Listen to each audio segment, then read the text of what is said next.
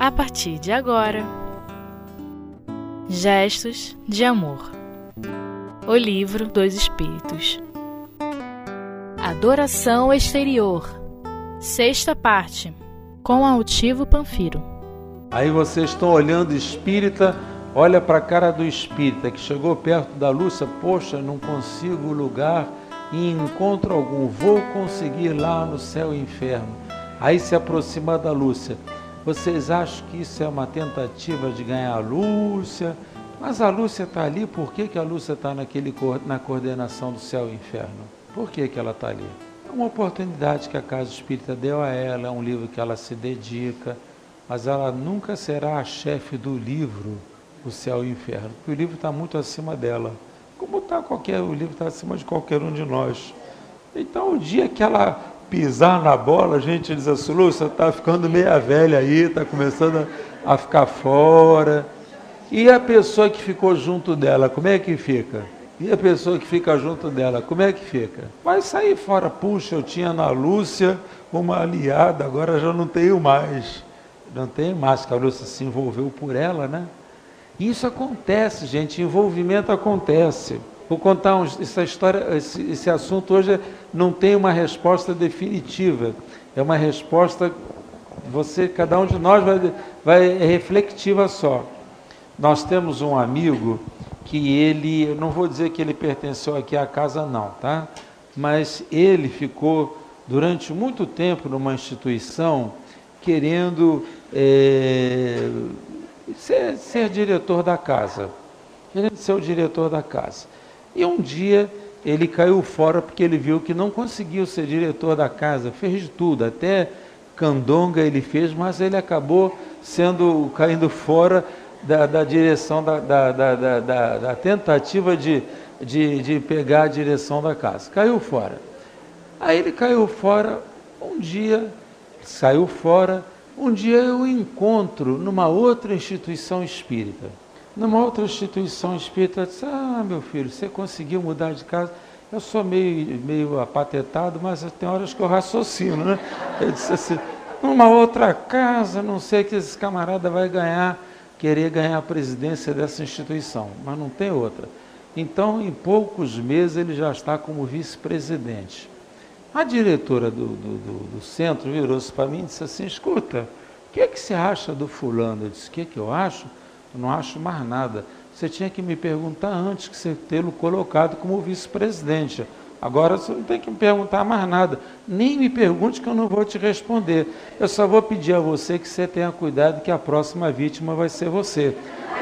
Aí ela disse assim para mim, por quê? Eu digo assim, porque o que ele deseja mais na vida é ser presidente de centro espírita. Ela ficou assim, meia, eu vi que ela ficou muda, ela falou comigo pelo telefone, eu vi que ela ficou muda, eu disse, se eu posso dar uma sugestão a você, que ele não vai fazer, porque foi uma sugestão que da casa de onde ele partiu foi dada a ele, é, pede a ele para fundar um centro espírita. Já que ele quer mandar tanto, manda ele fundar um centro espírita, para ele ter lá gente que ele queira mandar, gente que vai acreditar nele, que ele quer. Sempre tem gente que acredita em todo mundo, né? Então manda ele lá ser presidente do Centro Espírita. Aí ela pegou, foi lá, falou com ele, ele virou-se para ele e disse assim, Deus me livre, é muito melhor já encontrar uma coisa pronta do que. Aí ela virou-se assustada, veio falar comigo, altivo, o fulano é realmente um cretino. Eu digo, ah, minha filha, agora é tarde, Inês é Marta. Muito bom que a gente pergunte as coisas antes. Depois, não adianta perguntar. Aí eu disse assim: o que, é que você vai fazer? O que, é que você vai fazer? Então, a instituição está contida, a pessoa está contida, porque viram o objetivo dele, a pessoa está contida, está trabalhando, porque estão avisados, está trabalhando, e o que é que está acontecendo? Ele realmente tem capacidade, está inovando muitas coisas na instituição, tem capacidade, mas ele está contido, está em ferros, está em ferros. Um dia desse eu tive com a, a, a pessoa que era presidente saiu, por força da idade, colocou outra pessoa, E eu disse assim: Como é que vai Fulano? Tá muito bem, obrigado. Ela não sabe que eu sei da história toda, né? Como é que ele está? Eu fui provocando, como ele está bom? Eu disse assim: Ele ainda continua mandando muito. Aí ela disse assim: Bom, ele continua usando os mesmos métodos que me disseram que ele pratica.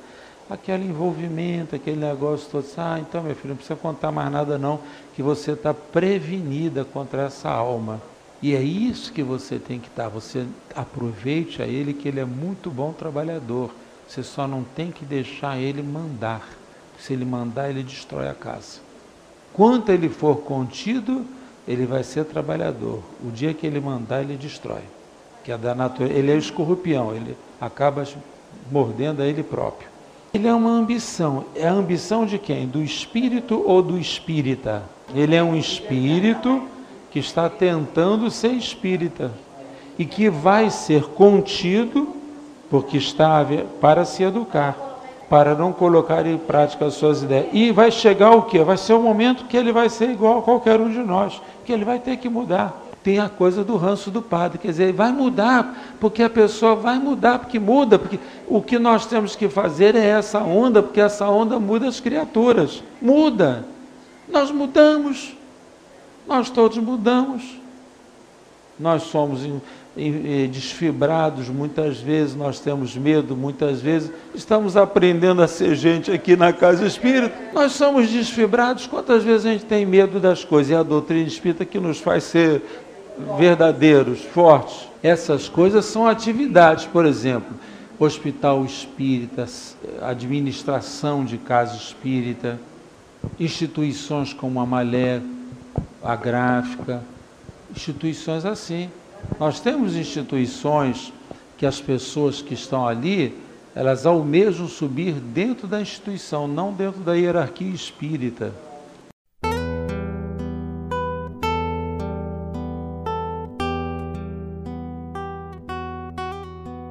Gestos de Amor. O livro dos Espíritos. Um dia desse saiu uma moça daqui, da, da, da gráfica. É, Estou contando isso para vocês que se eu volto a dizer, essa, essa pergunta é reflexiva. Ela saiu e foi trabalhar numa poderosa é, editora espírita. Quando ela, ela saiu, fez um gesto assim muito feio, porque chegou hoje e disse, olha, estou saindo porque eu vou para lá. Eu disse, olha, você tem que dar um tempo. Não, não dou tempo coisa nenhuma, vou embora, estou acabado, estou indo embora, não vai me prender, se me prender, vai só se mandar a polícia atrás de mim. Falou uma opção de malcriação. Você tá bom, minha filha, vai na paz de Deus, quanto é bom se estiver em paz. Aí, dia desse, ela esteve, é, ela é, di, é, dirige uma, uma revista, e eu disse assim, olha, você tem cuidado, que só disse para ela assim, você tem cuidado que você não está preparada para esse lugar que você está indo. Você diz isso porque está com ciúme de mim? Não, você está sem, sem preparo mesmo, tá? Então a revista andou soltando uma opção de bobagens ali, soltando de interpretação. De interpretação, escrita primorosamente, mas sem capacitação da pessoa. Então um dia ela veio aqui falar comigo, vem cá minha filha, vem cá que eu quero te mostrar, umas, olha aqui umas, umas coisas que você está passando, deixando passar, e eu não sei quem é que está verificando o teu serviço, mas deve estar tá distraído. Olha só, interpretação errada aqui, aqui, acolá. Ela foi ficando branca, vermelha, azul, roxa. Digo, ó, você está incapacitada. Pega uma pessoa, ponha do teu lado. Você não é quem você pensa ser. Vocês pensam que eu não tenho coragem de dizer as coisas? Eu tenho, tá? Eu não brigo com ninguém não, mas eu digo as verdades quando tem que ser dito. Você não é quem você pensa ser. Você tem que comer muito feijão ainda para conhecer isso. Olha só erro de interpretação aqui, olha erro de interpretação aqui, olha erro de interpretação aqui. Pega uma pessoa para ficar do teu lado. E a pessoa, ela arranjou uma pessoa para ficar do lado dela. A revista tornou a melhorar. Eu virei-me um dia desse para ela, ela veio, ela vem aqui na casa nos visitar regularmente. Ela já está vindo de, de Cristo Baixada, né? Que antes vinha de crista alta, porque estava numa empresa mais poderosa financeiramente, ela vem de crista baixa. Então eu disse assim para ela, está melhorando a revista? Estou lendo, está melhor, mas ainda tem erro de interpretação aqui, ainda tem erro de interpretação ali. Passe, minha filha, para pensar. Pense, você pensa que dinheiro resolve as coisas, mas resolve as coisas na revista. Mas como espírita, você não está resolvida. Você precisa ser espírita para trabalhar numa revista espírita. Mas eu sou até médium aqui do Leon Denis. Você é médium do Leon Denis, médium principiante errado, cheio de bobagem, que está precisando ser espírita ainda. Só isso. Então é isso que nós temos que ver, é a nossa hierarquia moral. É essa hierarquia. A nossa casa estimula o anonimato, por quê? Porque em verdade a casa estimula o anonimato para você crescer. Ela não estimula o anonimato com medo de você ser, mas é para você crescer. Entendeu? É isso, por isso que, que quando você está trabalhando no anonimato, você está trabalhando silenciosamente, você cresce de uma maneira ou de outra, com todas as bobagens que você possa vir a fazer. Fora você dê, as bobagens que você faz, a, a, a bobagem está na, na, gente ainda, né? Está na nossa natureza, nós não somos ainda crescidos, gente. É só por isso. Por isso que, eventualmente, nós podemos dizer assim, é, às vezes falta caridade, né? Quando ele diz aqui, não procede o mal aquele que só tem em vista praticar, respeitar as crenças dos outros. Procede melhor do que um que as ridicularize, porque então esse falta a caridade, né? Aquele que se pratique, é, porém que a pratique a religião, né? Por interesse, por ambição, se torna desprezível.